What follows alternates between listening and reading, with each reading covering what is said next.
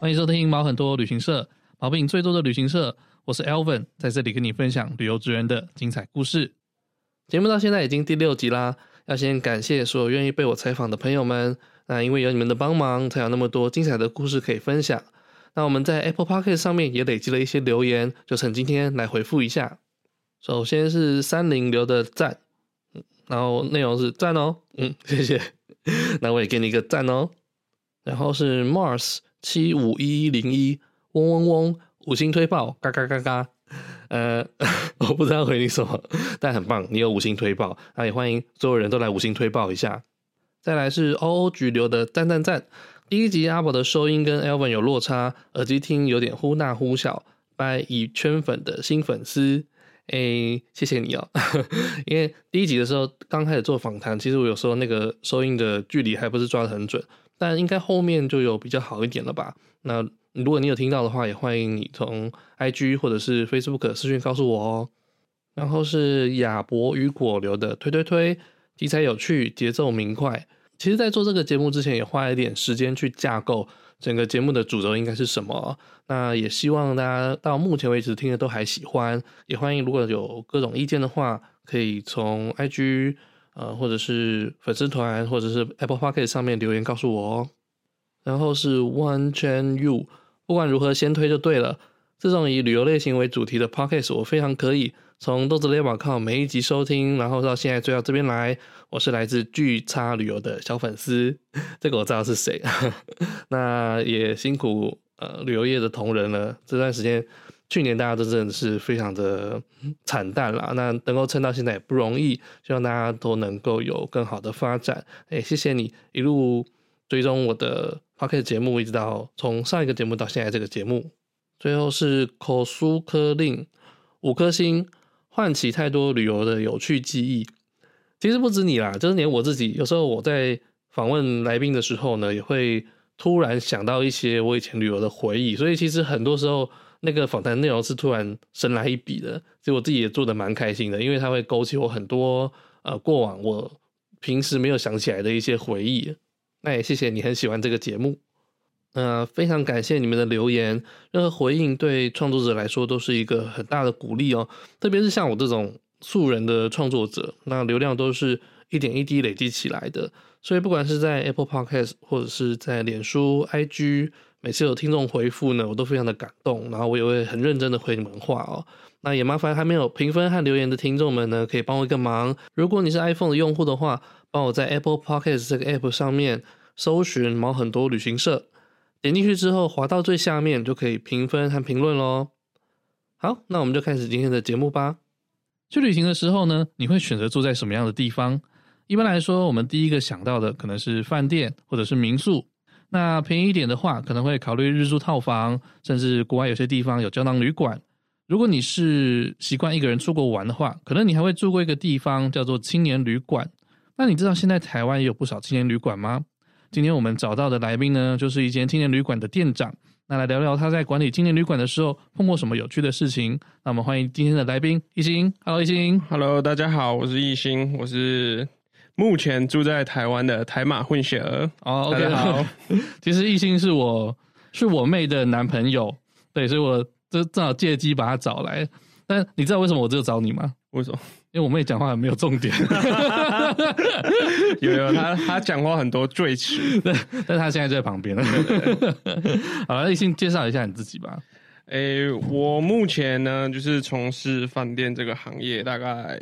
五六年之久，但就是在这个行业来说，算是非常的菜。嗯，会吗？五六年应该算是蛮长时间的吧？嗯，因为就是认识的很多前辈，不是每个都说，嗯、啊，我我说，哎、欸，那请问一下，你从事行业多久？有时候我们去参加一些展览会还是什么之类，他说，哦，大概做了二三二十年啊，大概三十年啊，都哦，可能就已经从最低层开始，已经做到可能就已经是老板之类的，嗯，对。所以这五六年可能对饭店业来说还是非常的菜。嗯，对。嗯、那你的呃过往的经历是？呃，我之前在刚毕业的时候，在新加坡的一间五星级饭店做了大概两年左右。嗯，然后之后我的工作签证到期了，然后我就想要转换跑道，所以就回来台湾了。嗯。对，那你回来台湾怎么找到现在青年旅馆这个工作呢？呃，应该是说我一开始就是还没有离职，从前一份工作离职之前，我就已经在网络上找好，那就是从视讯面试开始，然后我有找陆陆续续找了蛮多家的公司，在台湾的公司，然后我就是约在同一个时间点面试，然后我就一次飞回来。哦，一次把就是所有都面试完。对对，我那时候大概回来一个礼拜，我一天大概面试了大概两三间公司左右。Uh -huh, uh -huh. 对，所以你面试全部都是青年旅馆吗？嗯，都有，就是商务型的、饭店型的、uh. 青年旅馆都有。但我一开始的目标就是首选就是青年旅馆。嗯，对。那你为什么会选择在青年旅馆，而不是在饭店工作？因为我原本就是出自己出出去玩，就是会住青年旅馆，就是很喜欢那种氛围，所以就。借着就是刚好可以转换跑道，就想说尝试看看，就是如果在他青年旅馆工作，是不是跟他们住在那边的感觉是不是一样的？可能我们很多人没有住过青年旅馆，那你觉得青年旅馆跟饭店有什么不一样的地方呢？我觉得应该是说饭店跟青年旅馆提供的东西就是很不一样。对我来说，饭店就是提供它的硬体设施，像是可能它有游泳池啊、健身房啊。就是比较硬体类的东西，就是让你会进去、嗯、哇，它很豪华的那种感觉。嗯、那青旅的话，就是提供它的人与人之间的交流，更着重在这个部分。嗯哼哼，对，就是他真正的，我觉得他青旅真正的价值就是连接人与人之间。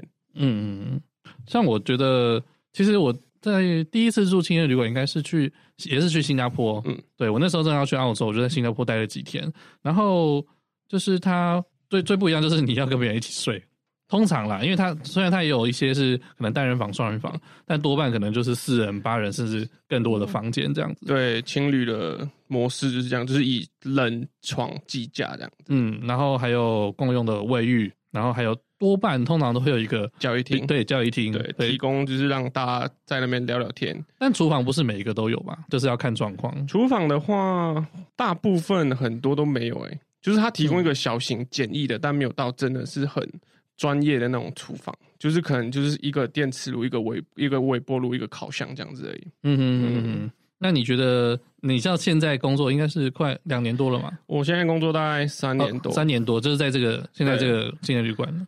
那你觉得到现在为止，你觉得是一个好决定吗？就是如果跟在饭店工作比起来的话，呃。也不能说是一个坏的决定。那如果不看不看疫情的话，不看疫情的话，我觉得还是好的、啊。嗯嗯嗯，对。我以前也有在澳洲的那个 YHA，嗯，对，就是 YHA 叫什么 Youth Hostel Association 吧，反正就是也是青年旅馆的一个连锁连锁的对，对，全世界都有这样子。嗯、然后我那时候在澳洲达尔文那边，呃，就是当他饭店的柜台。嗯，对。那那时候我英文很菜啊。对，但我后来发现，其实英文菜不菜也没有关系，因为很多外国人英文更菜。没错，对，就是欧洲人可能根本也不太会讲英文，在那边跟你比手画脚，比手画脚啊。对对，所以我就觉得，嗯，好像英文没有到很流利也没有关系嘛，就是只要能够沟通就好。应该是说，你只要可以很基本的沟通，嗯，就是可以指路啊，或者是提供一些旅游资讯，我觉得这样就可以了。嗯嗯，对。那像你之前，因为你有待过两间。呃，就是你们公司的两间不同的分店嘛，嗯，那一间在西门町，对对，那西门町那间应该是比较多外国的客人，对，它比例大概会占多少？西门町的话，比例大概在八成都是外国人，但两成都是台湾人，嗯，对，哦，因为可能地缘的关系吧，对，因为就是你台北嘛，大家就是你外国人来会玩的地方，也就是那几个，嗯，对，就是首选就是可能你会先选北车、西门町。对之类的地方，如果像你自己出去玩的话，在台湾出去玩的话，你会选择住在饭店还是青年旅馆呢？呃，不，不管我去哪里啊，我自己出去玩的话，首选都是选青年旅馆。哦，真的啊？所以你本身就是喜欢住青年旅馆？对，哦，因为虽然说青年旅馆没有这么舒服，但它就是比较好玩，所以这这就是旅行的意义啊。嗯嗯，对，这重点啊。嗯，对。那你像在你在台湾碰到的。本地客人就是本地的住客，嗯，跟外国人的住客，你觉得有什么差别？我觉得台湾人就是不不论他是一个人来，或者是可能好几个人来，他们就是永远就只会跟台湾人自己玩在一起。你说跟他自己的朋友玩在一起，还是他们也不会去找其他人？嗯哼。但外国人就不一样，外国人就是可能就是你不然不管从哪里来。他就是可以，可能这个从西班牙，可能这德国，他们都可以随时随地，哎，可能碰到了就聊个几句，然后可能就玩在一起了。嗯哼，跟他们在台北的旅程，可能这两三天他们就一起出去玩了。哦，就是 台湾人比较避俗一点，是不是？我觉得台湾人比较避俗一点，还有一点是他们担心语言问题。嗯，对，可能觉得没有办法沟通。那其实也可以跟其他台湾人聊天啊。但就嗯呃，台湾人就不敢啊，我也不知道为什么。就就连我们可能在饭，就是在青年旅馆工作，我们想要跟台湾人嗯多聊一点，嗯、他也就是。表现的就是哦，我不想要跟你聊天，就是你变得有点像那个很热情的计程车司机。对对对，你我想要跟他多讲一点，诶，可能想要跟他介绍说我们附近有什么特色的景点，他也觉得呃，我不需要知道，我不想要知道这样。你干嘛这样？对对，你干嘛？为什么这么热？突然这么热情的那种感觉？嗯哼哼哼。那像你在呃旅馆业工作几年下来，你有碰过什么奇怪的客人吗？奇怪的客人，你要先听哪一种？比较温馨的 还是？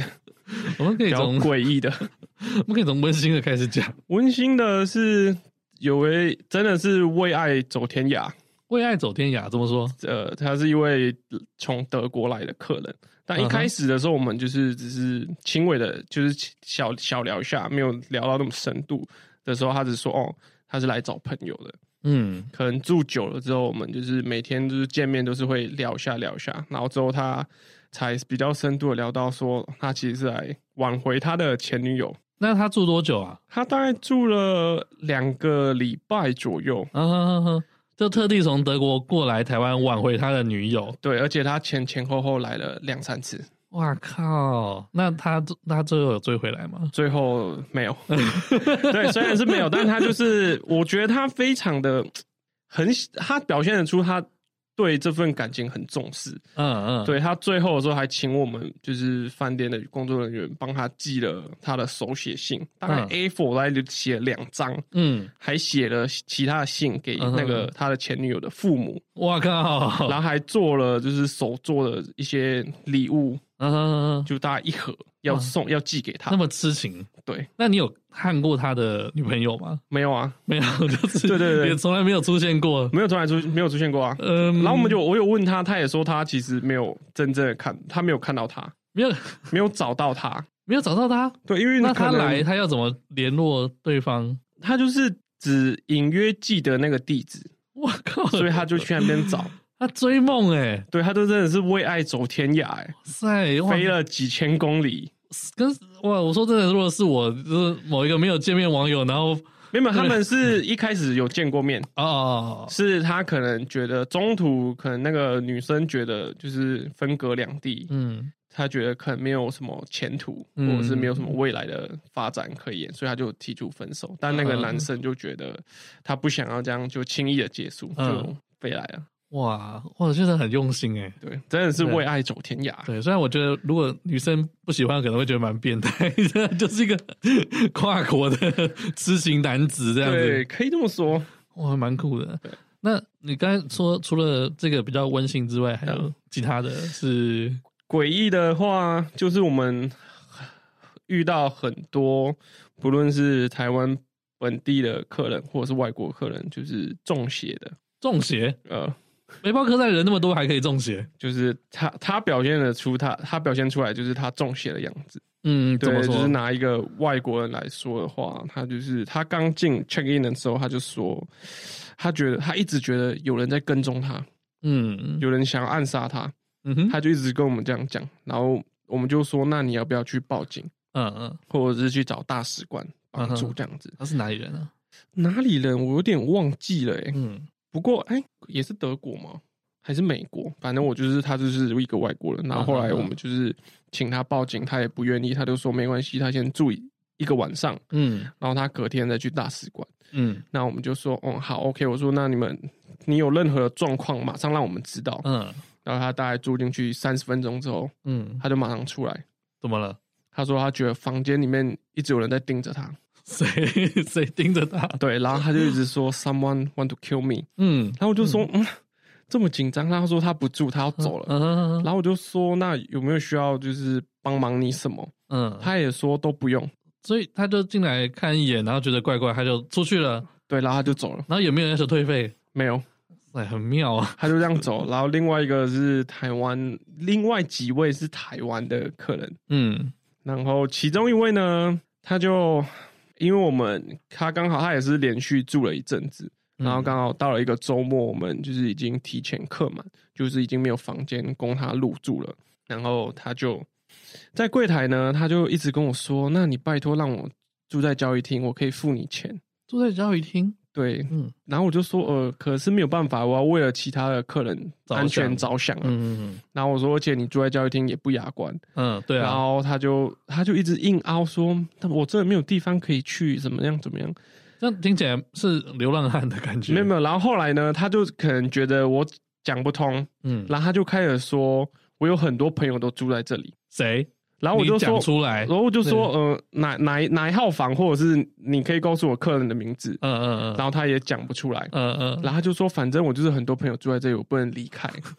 然后我就说，呃，没有办法，我说你没有讲出来，我也没有办法，嗯哼，帮助你什么。然后后来他讲一讲，他可能觉得他累了，嗯，他就走到我们的柜哎大门的大门口的一楼，嗯，他就开始自己跳起了芭蕾舞。然后，而且那个门口呢，就是每个客人都会经过的地方。嗯，他就在那边跳舞，跳了大概十五分钟左右。哇，街头艺人来着。对，然后我看到他的跳舞的那一瞬间，我就默默拿起我的电话 报警，报警，马上报警。我说：“哎，喂，警察。”那像这种要把个人货走的经历有很多吗？很多啊，超多的，真的非常多。像什么状况，你就是一定会。那还有赶走的，还有一位是不是中邪？嗯嗯，是喝醉酒。哦，喝醉酒应该蛮常发生的，喝醉酒很常发生。那这位客人也不是我们的住客，嗯，他大概凌晨三四点左右，嗯，他就是从我们闯进来，嗯，因为我们的大门是有锁起，是有门禁时间的，是需要房卡。那就是他刚好有个客人出去，然后就这么刚好，他就走进来了。哦，混进来对不对？对，他就混，他就跟着客人混进来。嗯，然后他因为那刚当天刚好是我值班，然后大概睡到三四点的时候，我就隐约听到有人在大吼，然后我就马上就想说可能发生了什么紧急状况，我就马上出来看。嗯，然后发现有个完全不熟的女性客人，嗯，完全没看过，完全没看过，然后他就一直在那边大吼，然后也不知道吼什么声音，然后我就出来说：“呃，小姐，请问你怎么了吗？”嗯。然后他就开始用尖叫的声音问：“你认识我吗？” 我我就我我怎么我说你认识我吗？你知道我是谁啊？然后他就说：“我就说我就说我不认识你。”然后他就开始用那种歇斯底里大哭，他就说：“你怎么可以不认识我？你知道我是谁吗？”然后他就说：“ 你全家都都认识我。”他说：“你他说那你爸爸认认不认识我？”我说：“我全家不认识你啊。” 然后他就开始大哭，嗯，然后我就。当下也只能先报警，还是他是什么过气艺人之类的？也不是。然后我觉得他应该是精神上有点疾病，嗯哼，然后又加上他喝醉酒，嗯，然后警察来了之后呢，也对他没有办法，嗯，警察不能把他强制拉走，是不是？就就不行啊。就他们就只能一直劝劝劝退他，但他又不愿意走。嗯，然后警察来的时候，他一样问警察同一个问题，就说我是谁吗？他说你认识我吗？然后只要警察一说不认识，嗯，他就开始就一样歇斯对，就发疯。我说你怎么可以不认识我？超有病的。然后我觉得最猛的是他使出了一招，嗯，我完全没有想到的一招。怎么样？他就原本是。站立就直直站着，嗯，然后他就直接九十度的往后倒，然后就碰了一声，非常大声，嗯哼，然后我就想说，你有必要这样子吗？哇，就是死赖着这样，对，他就死赖着不走啊，他就躺在地上，警察劝他什么都没有用，嗯，然后之后警察就从拿了他的手机，嗯，就是可拨给他的家人，嗯，然后之后大概他哥哥来了，他哥哥跟他讲话，我也觉得很诡异，怎么样？他哥哥跟他讲话就说。哥，妹妹乖哦，哥哥来喽，我们一起回家喽。嗯嗯、他就是用这种轻声细语，嗯，然后就是这样哄，在哄小朋友的那种感觉，在跟他妹妹讲话。哇，台湾人是不是毛病很多？当然压力很大，这样子。感觉台湾人中中年的台湾人压力哦，是中年的，对，对对，都是中年的哦。而且你说这种诡异的事件，多半都是中年。对对对对对对。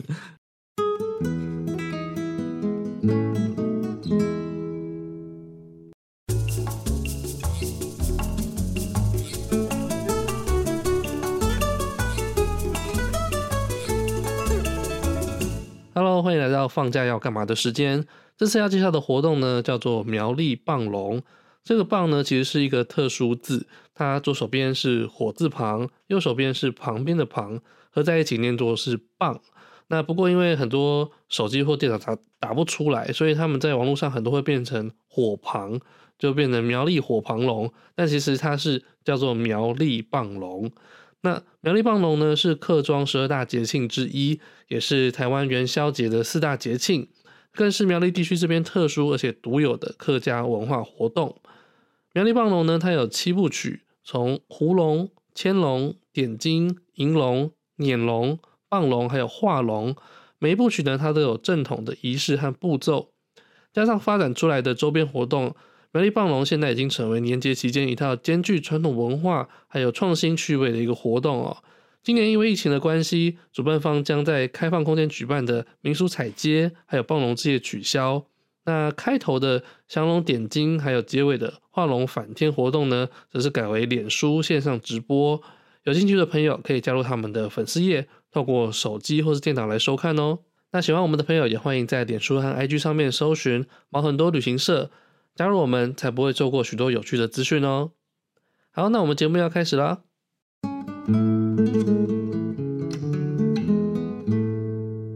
我们以前也有碰过，就是不是住客的人跑进来，嗯、然后特别多是来怎么样来煮饭的，就是他们就拿东西，然后就白天就。都跑进来，然后就煮饭，然后就煮完之后就弄得乱七八糟，也不洗锅子就走了。这样哦，我们的则是就是因为我们是有提供免费的洗衣机，嗯，我们遇过很多，嗯，是来洗衣服的，就闯进来洗衣服，然后洗完就走了。靠腰，免当这里是免费洗衣站。对对，他可能是呃之前有来住过，或者是可能有来先来尝看过哇，然后他就可能觉得哎、欸，这免费洗啊，那我觉得是来这里洗啊，嗯，然后洗洗，然后就拿着他的东西就走了。所以你们也是要常常认客人嘛？就是我们大家都要基本上认识一下这样子。嗯，对。那有碰过什么奇怪的事件吗？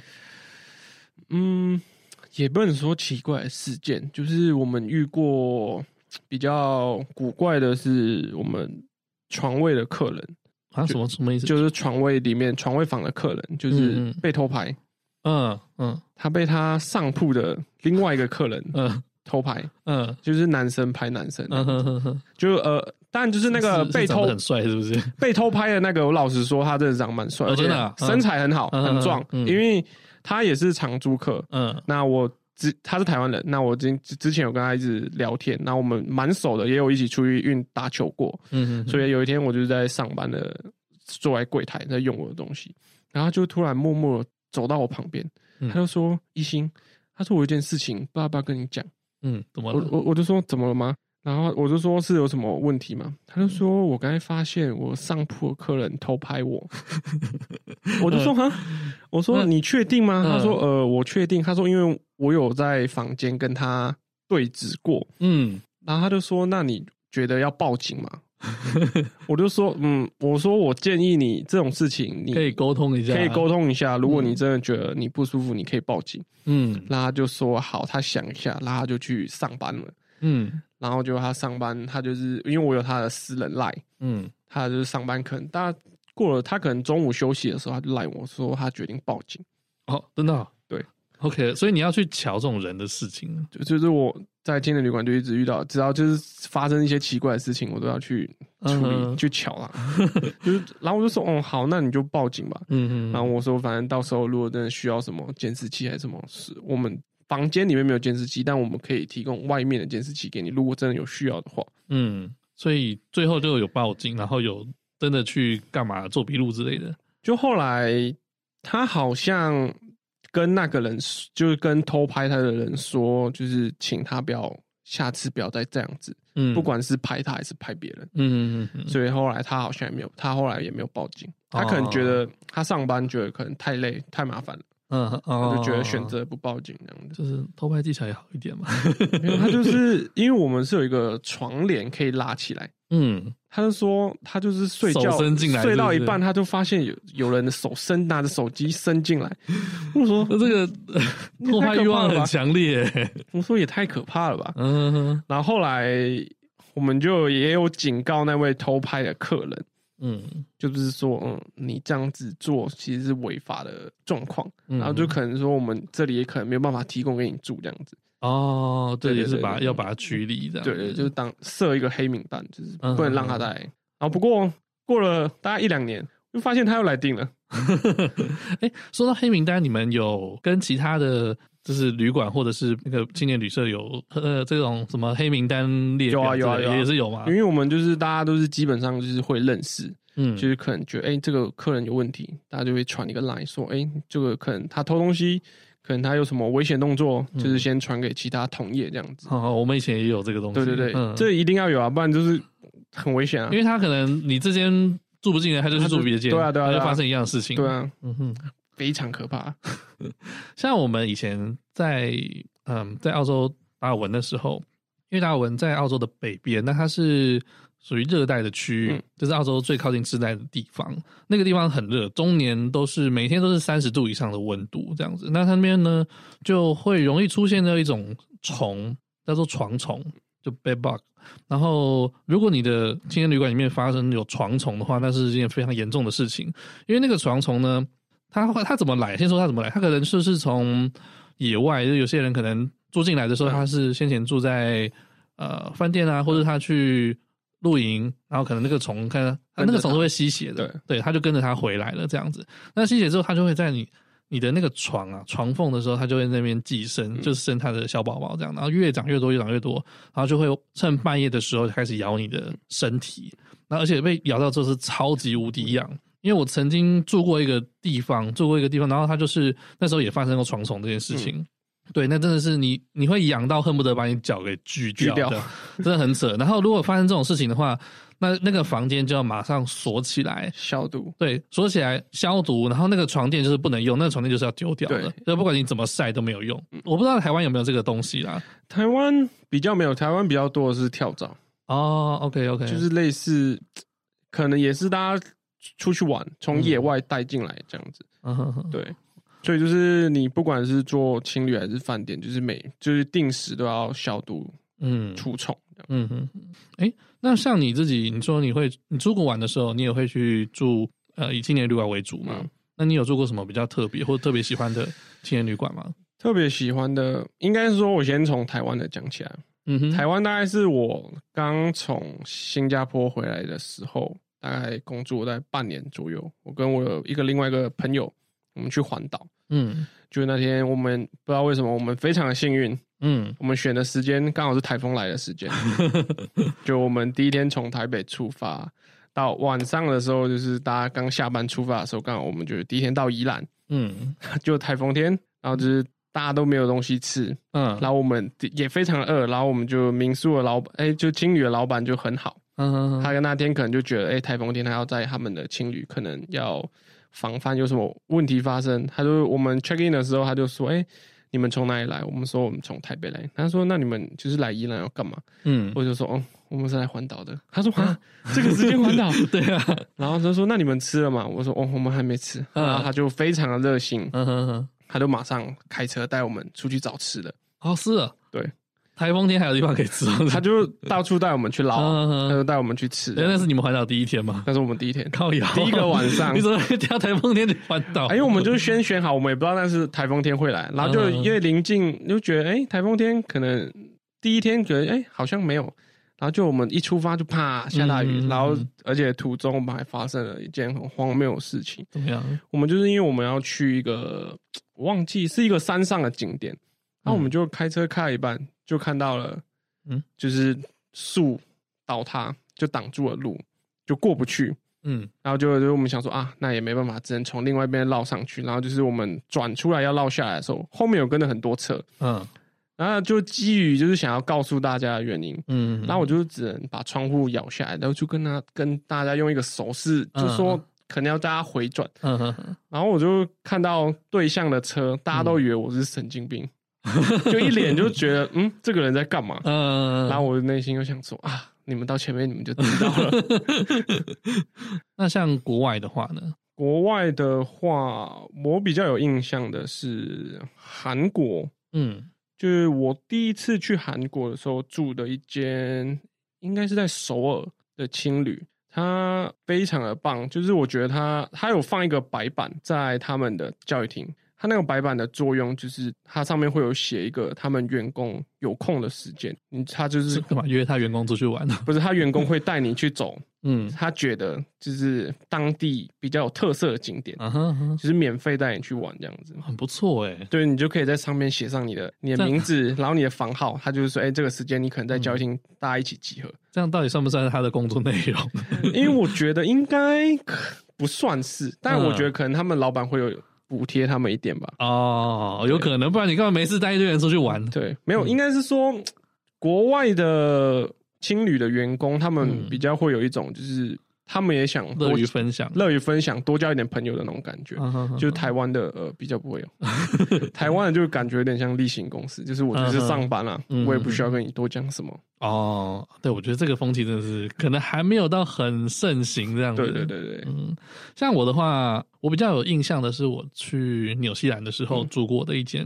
嗯、那先讲这个，因为我那时候跟呃一对兄妹一起去纽西兰自驾游。嗯对，那这对兄妹其实也是在我在澳洲，就是在青年旅馆工作的时候认识的。那他们有一天晚上正好，呃，他们在环岛环澳，那路过那边就住了一个晚上。那正好看到我是台湾人啊，就聊得蛮开心的。那后来也互相留下联络方式，结果后来也很巧，我们在各个不同的城市就都有碰到这样子。后来我们就协议，就因为我们差不多时间就要从澳洲离开，那我们想说，哎，那不然我们一起去纽西兰玩好了。对，我们就在纽西兰租车自驾游。啊，对，讲到这个。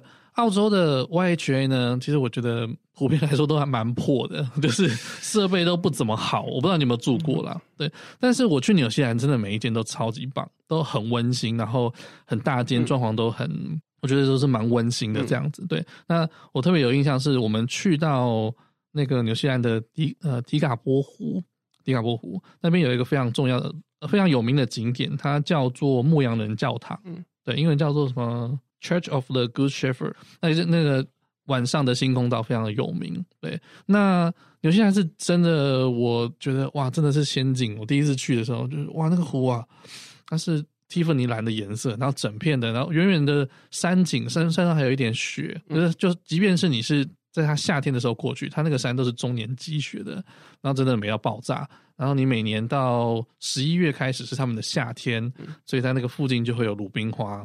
对，所以真的很多人会去那边。那时候十一月正好算是他的旅游旺季开始的时候。那在他的旁边就有一间那个迪卡波湖的 YHA，嗯、那间我非常印象深刻，因为那间青年旅馆呢，它的那个厨房超级大，对，那个厨房大概有八个以上的炉子吧，然后各种的那个锅碗瓢盆什么都有，然后摆设的很漂亮。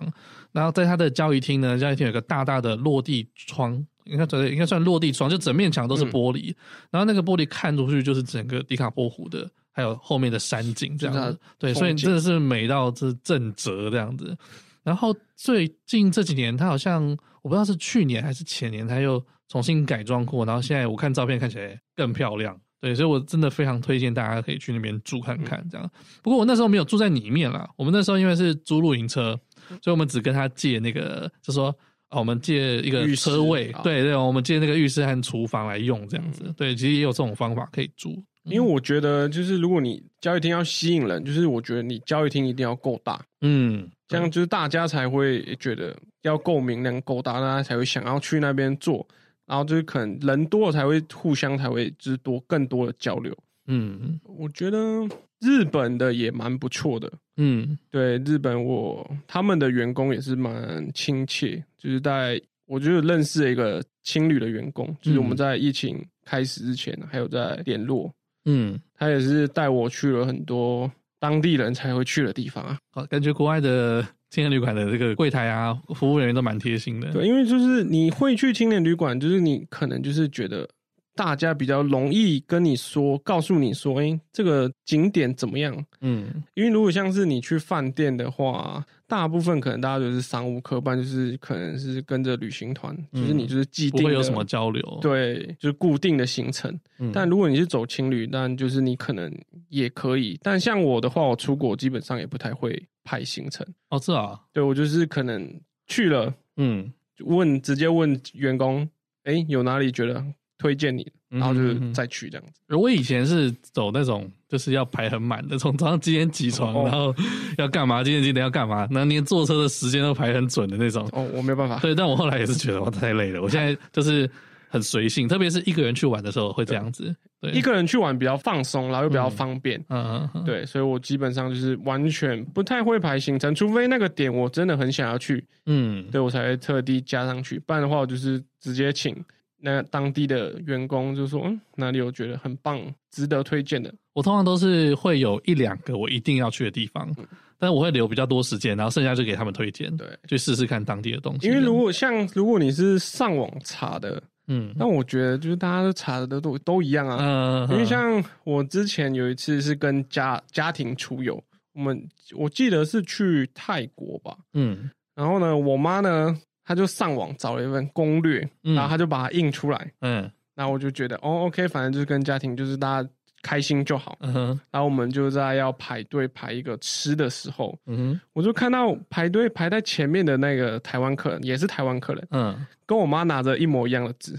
啊！你说那个攻略吗？一样一模一样的攻略，嗯，大家都看一样东西，对，嗯，因为我就远远的看，就想说，嗯，那就是繁体字啊，嗯，然后我就因为那时候我妈在排队，我就我就默默的，就是走往前稍微瞄了一下，我想说，嗯，一模一样啊，嗯，我想说大家都看一样东西，好吧，对，我想说，嗯，这是不是那个店家付钱？对啊，我觉得有当地人推荐，你比较会去到一些。不是那么特别有名，但是是当地人会去的地方。对，我觉得那个是比较特别的体验。我觉得去一个地方，我觉得吃吃的东西非常重要。嗯嗯，对，像你上网看的大部分都是很多已经很有名，说明它一开始真的很好吃，但它已经有名之后，就可能口味有点变。嗯，但当地人推荐的就真的是。他们的确觉得好吃的东西，他们的确觉得好吃，但就是也不会有过多的外国游客那种，嗯嗯嗯，那种就是你也不用排队这样子，比较会找到一些行拉来的景点或餐厅，可以这么说。嗯，对，OK。像我在韩国的时候，他们就推荐我吃生的牛肉跟生的牛肝，牛肝，生的牛肝。对，因为我原本是点了一份生的牛肉配一生的章鱼，就是一起的。嗯哼哼。然后我就是在拍照的时候，然后我那个。员工就坐在我的对面，然后我就看他另外一桌有一片非常红，然后我想说这是什么东西，然后我就问他，他就说哦，那就是牛肝啊。嗯，我就说哦，我他说你要不要吃？我说我不敢吃啊。他说那就点一份小的，嗯嗯，吃一片那样子。嗯嗯，然后我吃一片，我马上狂呕一波，我就哇，什么味道啊？我就想说这味道好恶心。生牛肝是什么味道？我我想不出，就是非常的。腥吗？腥，嗯，就是完全你没有什么味道，你就只能吃到血的味道。呃，好怪啊，就很恶心。嗯哼哼，对对，然后我就啊，我真的没有办法。生牛肉跟生章鱼还勉强可以。嗯，生章鱼是那个会会动的，会动的。哦，靠哟，他就是放在生牛肉上面，然后就淋了一圈酱油这样子，他就开始，他就开始，我觉得他就他就开始动。嗯哼哼，然后我就想，哦。那你你吃到一个新更新的东西，就是 生牛肝这样。我只吃了一片，嗯，然后剩下我都吃不下去。我说哦，我没有办法，放过我。好，那我们那个节目也差不多时间到了，那我们再做个总结吧。嗯嗯，其实我觉得如果以后啊有机会出去玩的话，不妨试试看可以住在青年旅馆。啊我觉得是一个蛮不一样的体验啊，因为会有很多机会跟不同的人交流，一起做菜，一起吃饭。然后分享一下彼此的旅游情报，甚至说约一约一起出去玩。像我那时候跟我一起去纽西兰的那个一对兄妹，其实我们就是在青年旅馆里面认识的啊。那到现在我们回到台湾还是很好的朋友啊。就算你一个人去住，那你住在青年旅馆也不会感到太孤单。那也因为是一个人的关系，你才更有机会去认识到你生活圈之外的人哦。那我觉得很多时候旅游的惊喜就是从这里开始的。那我们今天非常谢谢一心，好，谢谢谢谢。大家，拜拜。